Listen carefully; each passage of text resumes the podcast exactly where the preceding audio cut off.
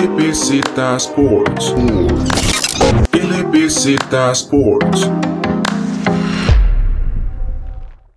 Bienvenidos a un nuevo podcast de LBZ Sports y continuamos todavía con la NBA y las semifinales de conferencia, ahora por el lado del oeste. Como siempre, Alejandro Echandi me acompaña el día de hoy. Hola David, vamos a, a, discutir unos emparejamientos del oeste que quedaron bastante interesantes. Una NBA que está bastante interesante en la burbuja, se están comenzando los playoffs, llegan las familias a visitar a los jugadores y está unos partidos que tienen altas expectativas. Así es, Alejandro. Y por, temas de, calendario fue que volvimos a, separar las conferencias entre este y oeste para los podcasts, porque, bueno, como sabemos, ya en el este, Miami se dejó esa, ese primer partido contra Milwaukee, ahora más tarde juegan el segundo partido, mientras que la otra serie de Boston ya tiene una ventaja de 2 a 0 sobre Toronto. Sí, en el caso del este van más adelante debido a que la primera ronda fue bastante dispareja. Hubieron tres barridas, pero este está bastante lento el proceso porque los partidos están mucho más, mucho más parejos en primera ronda. Así es, y empezamos con una de estas series del oeste y de, de, la misma manera vamos a hablar un poco antes sobre cómo es que llega cada equipo y aquí tenemos a Los Ángeles Clippers que fueron lo, los primeros en clasificarse en, en, esta serie en la que vamos a hablar quienes ganaron en el sexto juego contra los Dallas Mavericks. Sí, unos Clippers que hicieron bastantes ajustes, una serie que en algún momento estuvo empatada en dos juegos por cada lado, un Luka Doncic que, que comentábamos David y yo explotó en esta serie, demostró todo su talento y estaba mostrando que va a ser una estrella en esta liga y que está para cosas grandes. Y un Luca que no, no solo mostró, sino que se empieza a posicionar entre esos jugadores de élite en la, en la liga. Vemos en esta serie que promedia 31 puntos, 9.8 rebotes y 8.7 asistencias. Y recordar el cuarto juego de esta serie, donde Luca, después de pues, doblarse el tobillo en el juego anterior y salir, salir lesionado, y en este estar en duda antes de que inicie el partido, y sin Porzingis en cancha, logra liberar a su equipo para remontar en el marcador y termina con un triple sobre la bocina para dejarse la victoria. Entonces vemos que ya Luca empieza, como decís, a demostrar el talento con el que trae y demostrarles a muchos de sus detractores de cuando iban a ingresar a la liga que a pesar de que no tienen mucha habilidad atlética, puede ser un jugador de mucho impacto. Sí, unos Dallas Mavericks que estuvieron comandados por Luka Doncic, pero que sufrieron una de las lesiones más importantes. El caso de Kristaps Porzingis, el jugador de ex, ex New York, que es un gran poste, gran, bastante versátil, tiene bastantes opciones, tira tres, bastante fuerte defensivamente. Eh, sufrió lesiones en múltiples partidos. Yo creo que no, no, no hubo ningún partido, creo que solo hubo un partido, jugaron juntos Luka y Porzingis, y creo que eso fue algo que le afectó bastante a Dallas que Dallas, sin embargo, hizo gran, le hizo gran pelea a unos Clippers que parece que están agarrando el ritmo poco a poco y que cada vez que, pasaban los partidos en la serie parecía que iban mejorando. Y como decís, esa, esta nueva dupla que se está formando entre Luca y Porzingis, que proyecta ser una de las duplas incluso históricas de, del futuro, dos jugadores internacionales provenientes de Europa y que el mismo Mark Cuban los ha comparado mucho con, con sus inicios cuando tenía en el equipo a Dirk Nowitzki y a Steve Nash y que como menciona él, esta vez no va a cometer el mismo error y los va a tratar de mantenerlos juntos. Sí, son dos jugadores que desde que llegaron a la liga han tenido gran impacto y en el caso de los Clippers creo que sufrieron bastante al principio de la serie, primero las dos lesiones, la de Pat Beverly y el caso de Montreal Harrell, que jugó poco y jugó pocos minutos, restricción de minutos y todo y creo que no dio una buena serie. Y el caso, el caso que impactó bastante, el caso de Paul George. En los playoffs con, con Oklahoma City se hablaba de playoff P, de Paul George en playoffs, y ahora se, la, se le apodó Pandemic P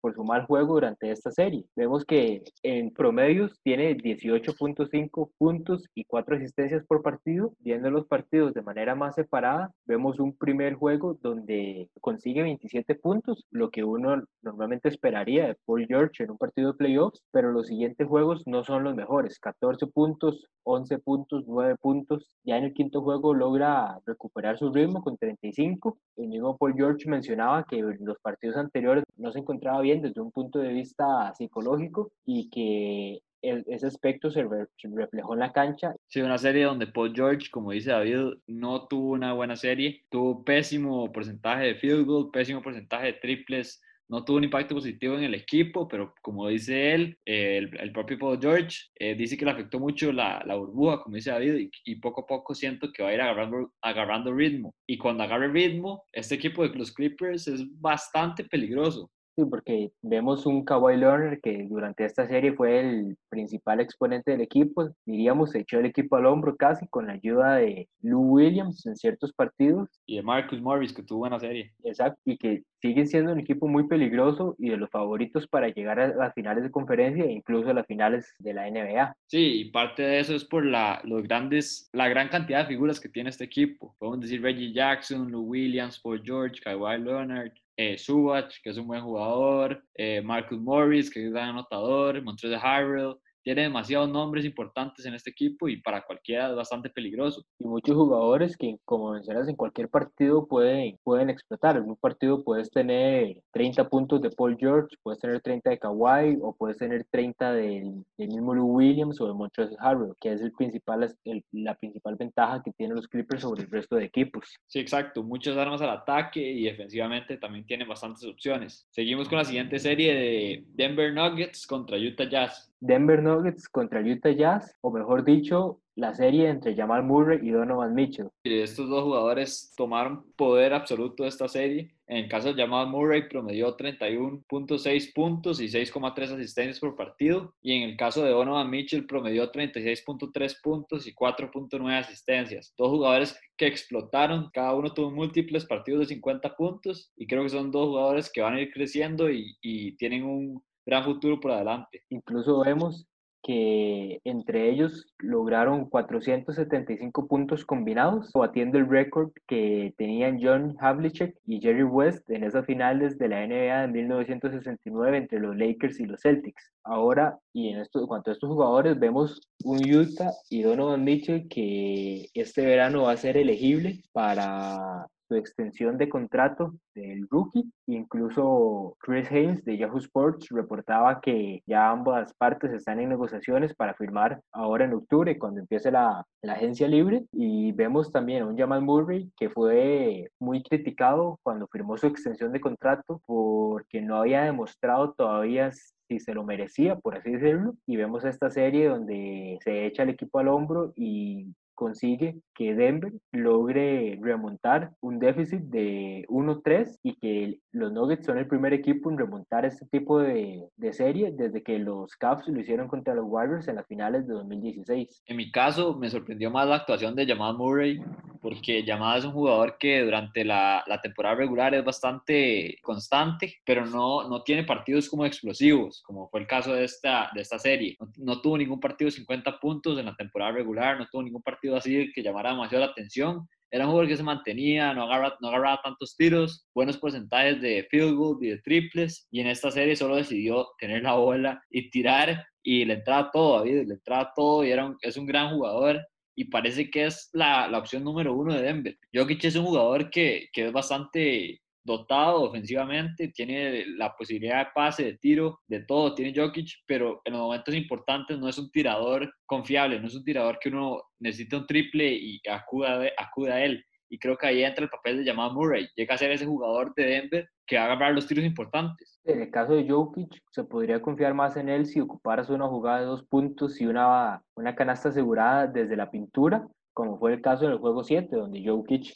desde la pintura empezó, en los últimos minutos empezó a, a crear juego para ponerse arriba en el marcador y vemos un juego 7 que fue el, contrario de todas las de todos los partidos pasados, muy muy defensivo, donde el marcador final termina en un puntaje bastante bajo para lo que se venía viendo en los partidos pasados y que y es un puntaje, un puntaje también bajo para el promedio de lo que ha sido a lo largo de todas estas series en, en los playoffs. Sí, un juego 7 que terminó con 80-78 y creo que fue un partido bastante cerrado, bastante cerrado y Utah tuvo la posibilidad de ganar el partido en la última posesión con un triple que falló un jugador que mejoró bastante en estos playoffs, que es Mike Conley, algo positivo para Utah. Conley venía de una temporada regular bastante decepcionante y en estos playoffs sí jugó bastante bien y creo que fue, eso fue algo que lo mantuvo bastante en la pelea contra Denver. Una pelea que es una serie que comenzó bastante atípica porque comenzó con Denver ganando el primer juego y después una seguidilla de, de, de, Utah de tres seguidos. Un 3 a 1 que parecía que no iba a remontar Denver y tuvo otra seguidilla de Denver de tres seguidos y se llevó la serie. Ahora, teniendo claro cómo llega cada uno de estos equipos, entremos con, con la primera semifinal de la conferencia del oeste entre los Clippers y los Denver Nuggets, donde esos equipos se enfrentaron tres veces a lo largo de temporada regular, con los Clippers ganando los últimos dos partidos. Vemos que en esta serie uno de los factores, siento yo, o el más importante es la condición en la que llega Denver después de jugar siete juegos y cuando vemos un Jamal Murray que en la entrevista post partido de Sports Center, en lo que le dicen, terminan ese partido, juegan ahora el jueves otra vez y en lo que escucha eso, el mismo Murray dice, suave, suave, jugamos el jueves. Bueno, hey, ¿qué se puede hacer? Porque cuando habla, y, el, y eso se notó mucho en el juego 7, no solo con el puntaje, ambos equipos ya estaban desgastados y eso es algo que va a matar a Denver en esta serie que viene. Sí, es, bueno, creo que, que, bueno, creo que no hay tanta diferencia en el desgaste, siento yo, porque los Clippers se fueron a 6. O sea, creo que fue, fue, un fue bastante diferente la serie porque los Clippers sí la tuvieron más controlada. Puede que sí llegue a tenerle un impacto, pero ese impacto más bien se va por, el, por lo que hablábamos David y yo de la profundidad del equipo. Denver jamás tiene la cantidad de profundidad del equipo que tienen los Clippers. Los Clippers, como dijimos, en cualquier momento Lou Williams puede clavar 30 puntos y Kawhi está cansado, descansa y entra Lou, entra Reggie. Los Clippers tienen bastantes opciones de jugadores que pueden llevar el equipo adelante y anotar gran cantidad de puntos. En el caso de Denver, no sé quién sería la tercera opción, que no sea Jokic ni, ni Jamal Murray. Michael Porter Jr. puede ser gran jugador, pero es menos probable que en el caso de los Clippers que Lou Williams que de 30 puntos, que Michael Porter Jr. meta 30 puntos. Sí, es, esos son los puntos importantes y que incluso también va va parecido con lo que digo yo del cansancio, porque al tener los Clippers más profundidad desde la banca no tienen que desgastar tantos jugadores principales para lograr ganar los partidos, como Murray y Jokic, que estaban casi en los 40 minutos por partido para lograr cerrar estas series. Y lo del cansancio lo digo porque vemos que los Clippers logran cerrar su serie el domingo. La tuvieron desde, desde el lunes, tuvieron prácticamente tres días completos de descanso, en cambio los Nuggets tienen apenas uno. Entonces por ese lado lo que yo digo del, del, cansancio con el que puede llegar los Nuggets a no tener por lo menos un par de días para eh, sentarse, calmarse y empezar a pensar en, en los Clippers, sino que van de una vez, terminaron, empiecen probablemente el jugador que le va a tocar responsabilidad de marcar a Jamal Murray va a ser Kawhi Leonard. Va a ser un, un match bastante complicado para Jamal porque, como conocemos, Kawhi ha sido defensivo del año y es uno de los mejores defensores, eh, los, mejores wing stoppers que hay en la liga en este momento. Y no solo eso, según una estadística de ESPN Stats, Kawhi Leonard ha sido el, el defensa principal sobre Murray en tres ocasiones durante la, lo que fue la temporada regular y en, durante esas jugadas Murray tiró 3 de 10 en, en porcentaje de tiro y un 2 de dos y dos anotados de 8 en tiro de desde la zona de 3 para anotar solo 8 puntos y dos pérdidas de balón cuando es marcado por Kawhi. Entonces ahí vemos ya un, un poco un antecedente que a pesar de que no es tal vez mucho en volumen o algo, eh, ya por lo menos nos da una idea de, de que el efecto que tiene Kawhi al momento de marcar a, a Murray, eh, que en este caso es el principal jugador en la ofensiva de, de Denver. Sí, ese es, es, el caso. Tiene muchas opciones eh, los Clippers para marcar a Murray. En caso de que Kawhi salga, puede marcarlo Paul George, que también es un gran defensivo. Ese es el, el, mayor problema de Denver. Eso es lo que hay que ver en esta serie. Bueno, si llamado puede anotar bastantes puntos, con la marca de, de Kawhi Leonard y otro punto importante es el juego de pick and roll. Eh, Denver eh, promedia 1.4 14 puntos por posesión, mientras que los Clippers promedian 1.20 puntos por, por, por posesión de, de, pick and roll. Esto según las series anteriores de ambos equipos, en el caso de Denver contra Utah y en el caso de los Clippers contra Dallas. Sí, eso, y es un punto importante este de pick and roll incluso la manera en donde los Nuggets pueden explotar un poco más este juego por la manera en la que su equipo está construido con Jokic siendo uno de los mejores pasadores no solo entre postes sino también de la, de la liga. Entonces a veces los Nuggets podrían aprovechar eso y hacer cierta, cierto juego de pick and roll a veces con el mismo Murray haciendo las pantallas o ir con los jugadores más altos y que sea Paul Millsap o, el, o Miles Plumlee el mismo Porter Jr. el que haga la pantalla para que Jokic sea el encargado de crear el juego. Por el lado de los Clippers siempre tenemos la dupla de Lou Williams y Montreal Harrell, que son las mejores, son dos de los mejores jugadores en este tipo de juego de pick and roll. Sí, David tiene razón en ese caso. En el caso de los Clippers tienen esa dupla que es letal en ese, ese tipo de juego. Son dos jugadores que son bastante efectivos haciéndolo. Y en el caso de Denver, eso es lo que se han, se han concentrado en hacer eso, buscar jugadores que sirvan para ese pick and roll, donde Jokic no sea el poste que lo hace, donde sea más el, el manejador de la bola. Y ese es el caso de Jeremy Grant, que es un jugador que hace muchas pantallas para Denver en ese tipo de, de acciones. Ahora Alejandro, vayamos aquí con las predicciones de una vez del partido. ¿Quién gana la serie y en cuántos juegos termina? Yo creo que esta serie se la va a llevar los Clippers y se la, va a llevar, se la va a llevar con un 4 a 2 a favor. Creo que Los Ángeles tiene un equipo mucho más profundo,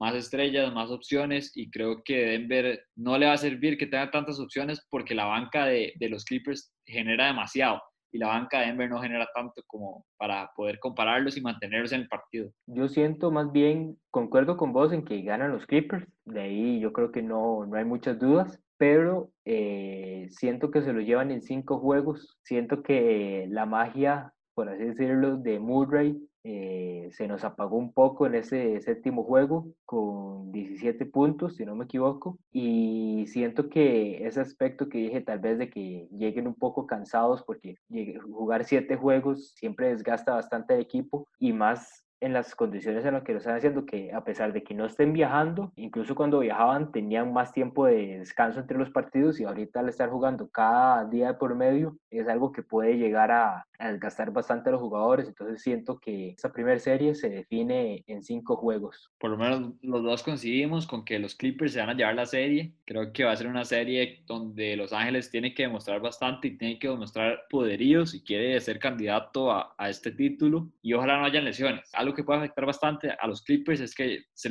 otro jugador. Hay que ver en el caso de Patrick Beverly cómo llega, si juega. Yo creo que el primer partido no lo va a jugar. Seguramente ya para el tercero, en caso de que lo necesiten, porque ese es el punto. Beverly no lo necesitaron en, contra Dallas y tuvo el tiempo para descansar. A diferencia como es el caso de Russell Westbrook, que tuvo que entrar rápido a la serie porque los Thunders estaban llevando a los Rockets por delante. Bueno, y con eso terminamos esta primera serie entre los Clippers y los Nuggets. Avanzamos ahora con la siguiente serie, Lakers y Houston. Entonces empecemos primero con la serie de Los Ángeles que derrotaron en cinco partidos a, los Portland Trail Blazers. Una serie que comenzó de manera sorpresiva, Portland derrotando a los Lakers y parecía que iba a ser una serie bastante cerrada. Sin embargo, en ese primer partido que Portland gana, es un partido donde Portland mete todo, mete todo de triples, Carmelo eh, tirando triples en momentos importantes, Lillard tirando triples, anotándolos. Le estaba saliendo todo a Portland y mucha gente se dejó llevar por eso y pensó que Portland iba a hacer una mala jugada los Lakers. Ya en los siguientes partidos, porque además en ese primer partido los Lakers tiraron pésimo, tiraron pésimo de tres todos los jugadores en general. El equipo tiró mal, tiró mal tiro de campo, le salió todo mal a los Lakers y aunque, no tuvi- aunque tuvieron una buena defensa, no pudieron llevarse esos Portland Trail Blazers en el primer partido debido a los malos tiros que estaban tomando. Ya después, como continúa la serie, se ve a los Lakers mucho más dominantes en todo sentido. Se ve que Portland no es un equipo que, que le pueda hacer competencia a estos Lakers y que estos Lakers ya se ponen a- como candidatos al título. Y volvemos a uno de los problemas que tuvo Portland a lo largo de la temporada regular y que por eso mismo es que tuvieron esta carrera y que no lograron meterse en la zona de playoffs desde, desde un inicio, que fueron las lesiones. Vemos que Zach Collins, una de las piezas importantes, consigue recuperarse para la reanudación en la burbuja. Al momento de iniciar con la serie contra los Lakers, eh, no, no juega ninguno de los primeros dos partidos y ya después anuncia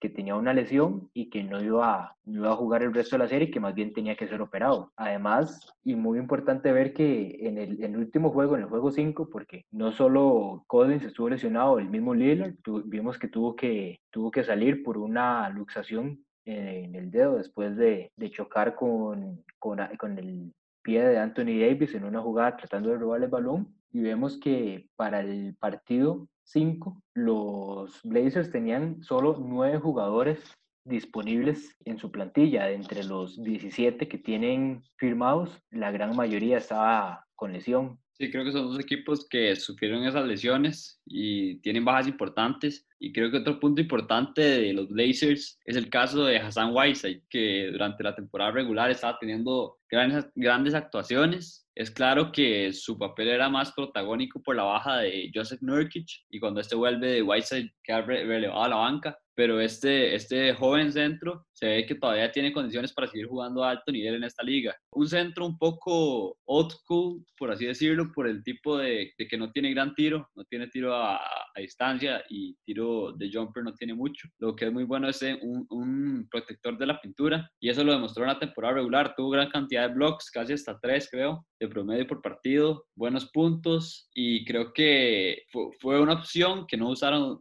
no usó Blazers muy, muy correctamente contra los Lakers. Creo que lo dejaron mucho en la banca y era un jugador que podía marcar muy bien a Anthony Davis. Y no solo Whiteside, que va a ser agente libre ahora, una vez terminada la temporada, sino también el caso de Carmelo Anthony, que se llegó a pensar incluso en algún momento que ya no iba a ser el mismo de antes, que probablemente ya no iba a volver a jugar siquiera en la NBA. Portland le da una oportunidad y Melo le aportó bastante al equipo desde un punto de vista de anotación. Promedió un poco más de 15 puntos en esta serie, con varios tiros, en, como decís vos, en ese primer juego importantes y que también es agente libre ahora terminar la temporada que yo siento Melo probablemente renueva con Portland, no veo una razón para, para que se vaya el equipo. Y hay que ver el caso de Whiteside, que en Whiteside sí, sí dudo que, que se quede en Portland y tal vez sea firmado por, por algún otro equipo. Sí, concuerdo con David en el caso de Hassan Whiteside. Creo que no tiene espacio en este equipo de Portland por el hecho que está Joseph Nurkic y, y el propio Zach Collins. Creo que son dos centros más diversos y, y versátiles que Hassan Whiteside y eso lo, lo, extraña y lo utiliza mucho los Blazers. En el caso de Carmelo Anthony, creo que ha sido el, el impacto, el equipo más positivo en los últimos años que ha agarrado Carmelo. Él propio dice que se siente bien cómodo en, en los Blazers y que se siente en casa algo que no le sucedió en OKC, que se tenían grandes expectativas, y después en Houston, que no, no fue positivo para él. Y algunos otros puntos importantes, pues LeBron nos regala una de las series que últimamente nos está acostumbrando con un triple, promediando un triple doble con 27 puntos, 10 rebotes y 10 asistencias. Y además continúa su racha en, en primera ronda, que cuando clasifica primera ronda todavía no, no sabe lo que es perder en esas instancias, con 14 victorias eh, en este tipo de series. Sí, el caso de los Lakers, sus dos figuras, AD también promedió gran cantidad de puntos y en el caso de LeBron, como dice David, un triple doble es increíble. LeBron James, año 17 en la liga, y sigue reinventándose, sigue cambiando y, y, adaptándose al juego. Es un jugador que tiene que ser candidato a los mejores de la historia y este campeonato, y depende cómo, qué tan largo lleguen los Lakers, puede marcar mucho su, su legado en la liga. Viendo el rival contra el que se van a enfrentar ahora en esta próxima serie es el porcentaje de triples de los Lakers en esta serie. Vemos que en términos totales lograron anotar 60 triples en la serie y lanzaron 175 triples, uno de los más bajos en ambas categorías, con un 34% de efectividad apenas, que es algo que les puede cobrar un poco, que todavía no hayan conseguido un poco más de ritmo en esta serie, ahora que les toca contra los Houston Rockets, que su estilo de juego se basa en campo de tres. Sí, unos Lakers que les ha costado bastante el tiro de tres, no han sido muy efectivos, en el caso de Danny Green, no no se vio bien en esa serie, pero eso es lo increíble, David, porque basándose en su muy buena defensa que está teniendo los Lakers, han llevado a no necesitar ese tiro de tres tan efectivo. Y, y en el momento de que lo metan y que sean efectivos en la, en la línea 3, en el tiro de tres, van a ser imparables prácticamente porque tienen demasiados tiradores de tres. Y en el caso de, de Houston, creo que Houston es, es, la principal arma y la va a utilizar bastante. El, el, la diferencia de Houston es que depende mucho de James Harden. Siento que los Lakers tienen más opciones, tienen más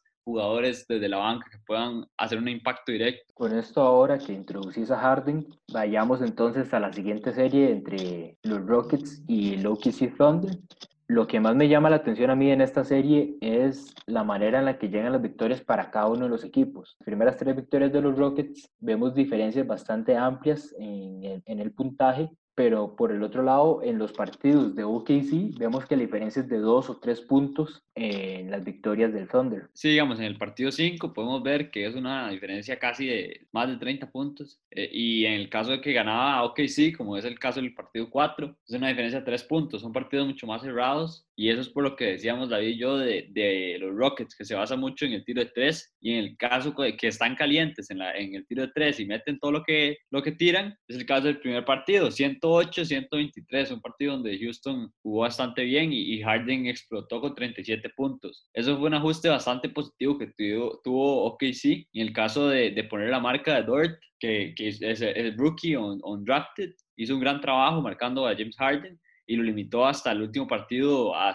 17 puntos. Y con, con esto que, que vemos en cuanto a OKC, no, no extrañe tanto que sus victorias sean con marcadores tan cerrados, porque así han sido a lo largo de la temporada regular, donde son uno de los equipos más clutch y cuando los partidos son muy cerrados, ser equipo con más victorias en ese tipo de partido. Además, ahora que mencionas Dort, avancemos entonces tal vez a, a, este juego 7 que presenciamos, donde a pesar de tener un partido con nueve triples lanzados y no anotar ni uno solo, eh, Dort en este último juego nos anota 30 puntos, anotando seis triples de los 12 que tiró. Sí, en el caso de, de Oklahoma creo que tuvieron una buena serie, bastante competitiva, pero creo que le faltó su figura, le faltó a Chris Paul dar ese paso adelante en los momentos cruciales, creo que Shea Gildius Alexander no tuvo su mejor serie, tuvo bajos eh, porcentajes de, de, tiro, algunos partidos positivos, pero creo que es un jugador que puede dar más en este tipo de series. Creo que Oklahoma tiene bastantes recursos, me gusta lo que está haciendo, me gusta que esté usando jugadores jóvenes. En el caso de este, este rookie que hablábamos, de Lugens Dort, es un rookie que nada, ninguno conocía prácticamente y parece que es un gran defensivo y, y, tiene su tiro de tres bastante peligroso. Y aunque Oklahoma tuviera la oportunidad y no lograra concretarla, igual sigue siendo una gran temporada por parte del Thunder, viendo tal vez las predicciones iniciales donde antes de iniciar la temporada regular tenían menos de un 1% en posibilidades para clasificar a, a postemporada y vemos que liderados por Chris Paul consiguen la quinta posición en el oeste. Sí, es un, es un proyecto bastante interesante el de OKC.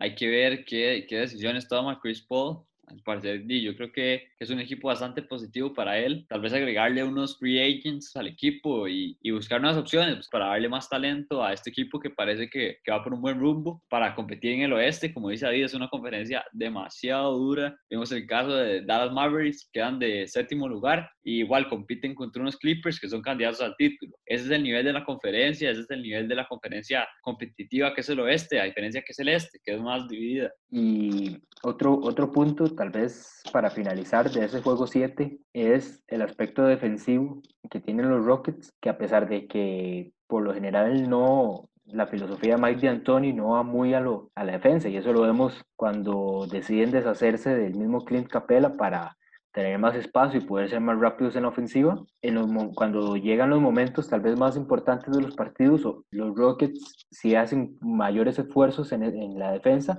y lo vimos en esa última jugada donde James Harden tiene a, está bloqueando a Steven Adams para que no tenga una canasta fácil a la par del, del aro y Shea Gilgix Alexander hace un pase a la zona a la zona de tres con Lugensdorf y Harden lo aguanta y cuando ya ve que se va, que va a saltar para tirar el triple, logra tapar a Dort y después de eso conseguir la pérdida de balón para que los Rockets puedan cerrar el partido. Sí, los Rockets que tomaron una gran decisión en la incorporación de Robert Covington, creo que es un gran defensor y gran tirador de tres, se acopla bastante al estilo juego que quieren implementar. Creo que los Rockets son peligrosos en eso que dice David, defensivamente son versátiles, pero creo que en este matchup contra los Lakers tienen, van a tener bastantes problemas, les va a hacer falta Clint Capella. Es interesante porque tienen a Anthony Davis, Jabal McGee, Dwight Howard, tres torres que, que no sé quién las va a marcar. PJ Tucker es buen defensa, pero la diferencia de estatura es bastante amplia. Bueno, y ya, ya con esto entonces entremos a la, la serie final de Lakers y Houston. Eh, ambos equipos en la temporada regular se enfrentaron tres veces con Houston ganando los últimos dos partidos y ese es el, tal vez siento yo uno de los aspectos más importantes, que en los dos partidos que logra ganar Houston lo hacen ya después de, de deshacerse de Capela. Entonces ya vemos que Houston ha logrado vencer a los Lakers en dos ocasiones con, con la alineación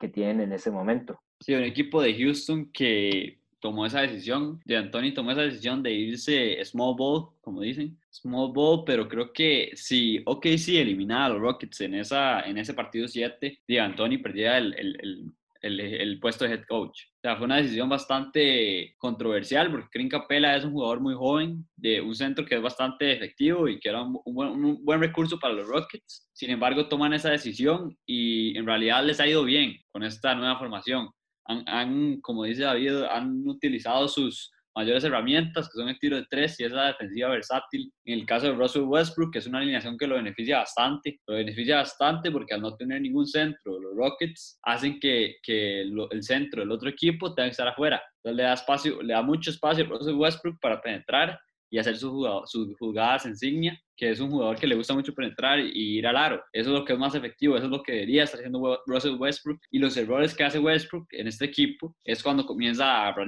el, triple. Él no tiene por qué agarrar el triple porque esa no es la función de él, es la función de Harden, de PJ Tucker, de Covington, de Austin Rivers, de todos los demás tiradores de tres. Él lo que tiene que hacer es penetrar y, y, si, y atacar al aro o en caso de que salga una doble marca, tirar el pase para afuera y tirar tres. Y eso es algo que va a ser muy importante para esta serie, eh, el nivel de juego de Westbrook. Lo mencionábamos en, la, en el podcast anterior, que Westbrook iba a ser vital si, si los Rockets querían ganar la serie y el momento en el que regresara, y vemos que no regresó tal vez en su mejor momento. Un juego 6 donde tuvo 7 pérdidas de balón y incluyendo la, la, del último minuto, cuando hace una penetración, saca el pase para PJ Tucker, pero el pase es bastante malo y pierden el balón y OKC aprovecha para cerrar el partido. Entonces, en, en ese tipo de serie, por lo menos Westbrook y el mismo Harden van a tratar de tener que limitar sus pérdidas de balón porque, como decía Anthony, si te ganan en el aspecto de los rebotes por una, un margen tan amplio, no puedes esperar que, que si perdes la, la, el balón tantas veces y ganar el partido que fue lo que le pasó a Rockets en ese juego 6 con 22 pérdidas de balón. Sí, es un equipo que al no tener un centro, tener un centro tan pequeño como PJ Tucker, pierde completamente el aspecto de rebotes. Es un equipo que no rebota tanto y, y lo tiene que utilizar de, en su favor en realidad. Ellos saben que su, su mayor debilidad va a ser esa. Y en el caso de los Lakers, creo que como dije, es un mal macho por sus tres torres que tienen ahí, además de LeBron James. LeBron le gana fácil un rebote a PJ Tucker y creo que los Lakers tienen esa, esa de ganar pero Houston, si quiere ganar, tiene que tener primero un gran, una gran serie de parte de sus dos estrellas, James Harden y Russell Westbrook. Un Russell Westbrook que hace mucho no tiene buenos, buenos partidos en, playoffs y es el momento de tenerlos un jugador que, que, ha ganado un MVP y es considerado de los mejores de la liga en este momento y no lo ha demostrado en playoffs donde es el momento importante. Y aquí hay que ver también qué tanto puede también afectar la altura de los Lakers para el, sistema de juego que corre en Houston en la ofensiva. Vimos que por momentos el Steven Adams no lograba encontrarse en la defensa debido a que tenía que estar afuera marcando PJ Tucker y pues ese no es su rol su rol es estar adentro protegiendo la pintura. Entonces hay que ver hasta qué punto los Lakers incluso optan por iniciar tal vez con Anthony Davis de, en el, de poste de 5 y que Javel McGee y Dwight Howard entren nada más para relevarlo y darle un poco de, de descanso porque yo siento que a pesar de que es algo que pueden explotar, tampoco puedes esperar que con solo altura ganar estos Rockets que en dos jugadas te pueden anotar, te pueden anotar dos triples que si vos que si tratas de contrarrestar eso con altura al otro lado y juego de posteos, pues son, son tres jugadas. Entonces los Rockets tienen esa posibilidad de recortar grandes márgenes de diferencia en muy, muy poco tiempo que, eh, eh, que los Lakers en ese aspecto no han estado en su mejor juego que es en el porcentaje de triples. Es la decisión correcta que los Lakers hagan una modificación en esa alineación titular. Creo que es el momento que entre cada Kuzma a jugar de cuatro. Creo que es el momento porque es un jugador de más versátil, más, más de estilo wing, puede defender y atacar. Y es un jugador que calladamente, ofensivamente ha bajado claramente sus, sus, sus puntos, sus cantidades de stats, todo lo ha bajado este año. Pero defensivamente, Kyle Kuzma ha mejorado bastante es un jugador que está haciendo los ajustes y se está convirtiendo en un gran defensor para los Lakers. Creo que es importante porque, porque Dwight, como dice eh, David, Dwight y McGee no tienen tanta habilidad ofensiva, no es un Anthony Davis que lo puedes explotar, digamos, no sé, lo está marcando PJ Tucker y lo puedes explotar para que Anthony Davis se baile a PJ Tucker y ya no tenga gran cantidad de puntos. En el caso de McGee y Dwight son más defensivos, más, más estilo pick and roll, que también sirven, pero no es un, un, jugador que vamos,